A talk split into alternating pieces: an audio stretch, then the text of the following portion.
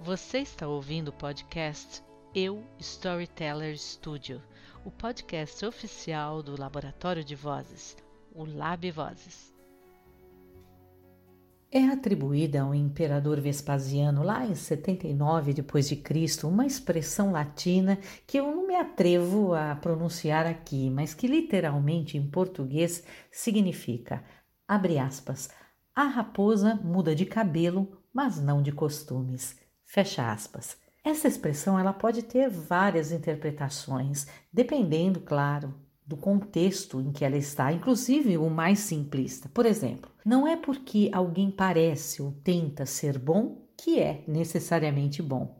O certo é que nada, mas nada mesmo, nos assegura que a tal raposa tenha mudado de costumes só porque mudou os cabelos. E eis aí a razão pela qual nem tudo o que parece é. E, consequentemente, tantas vezes o que resulta é que, abre aspas de novo, o dito acaba ficando pelo não dito. Fecha aspas. Pensar nas situações reais aplicáveis a essas expressões só as deixam mais claras e, na mesma medida, mais paradoxais e surpreendentes. Ora, pense na quantidade de raposas que você conhece ou já ouviu falar, que mudaram de cabelo sem ter mudado os costumes, ou da quantidade de coisas que você lê ou ouve, mas que não são o que parecem ser. Ou pior, pense na variedade de situações que deixam você com a sensação de que o dito ficou pelo não dito. Ora, qualquer discurso seja ele escrito ou falado, inclusive este, só progride se alimentar o que a gente chama de inferências, ou seja, tudo o que se vê, ouve ou se lê por aí deriva de conclusões, de verdades, de convicções.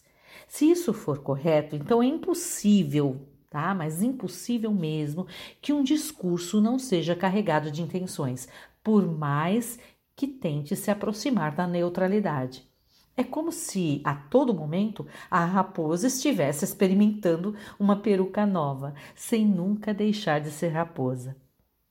É preciso dizer que essas inferências em relação ao discurso oral e escrito não são gratuitas e ocorrem dos dois lados, do lado de quem faz o discurso e também de quem o recebe. E por quê? Ora, porque tais conclusões vêm do raciocínio, em especial daquilo que a gente chama de lógica, do nosso consenso.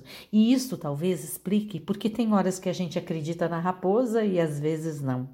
As tais inferências não vêm apenas da lógica, elas comumente são marcadas no discurso, na fala, na escrita, no, né, quando você está escrevendo um texto, pelas palavras escolhidas, pelas expressões e verdades que a gente está escolhendo, pelos objetivos, primários, pelas intenções que a gente alimenta antes mesmo de escrever ou falar. Em resumo, pelas perucas que escolhemos usar, mesmo que inconscientemente. Nosso mundo sempre foi assim, pois que dessa forma também é a humanidade. Mas está aí um motivo para a gente nunca se conformar e sempre desconfiar. Fiquemos atentos às raposas e aos seus costumes. Não nos deixemos iludir pelos seus cabelos, para que o dito não fique pelo não dito. Ah, apenas um detalhe: também eu alimentei aqui as minhas inferências neste podcast, motivada pelos discursos que eu vi mais cedo hoje lá na cúpula do clima, sempre torcendo para que o dito não ficasse pelo não dito e que ninguém seja a raposa apesar dos cabelos. Eu sou Helenice Schiavon e espero você lá no site www.labvozes.com. Até lá, hein?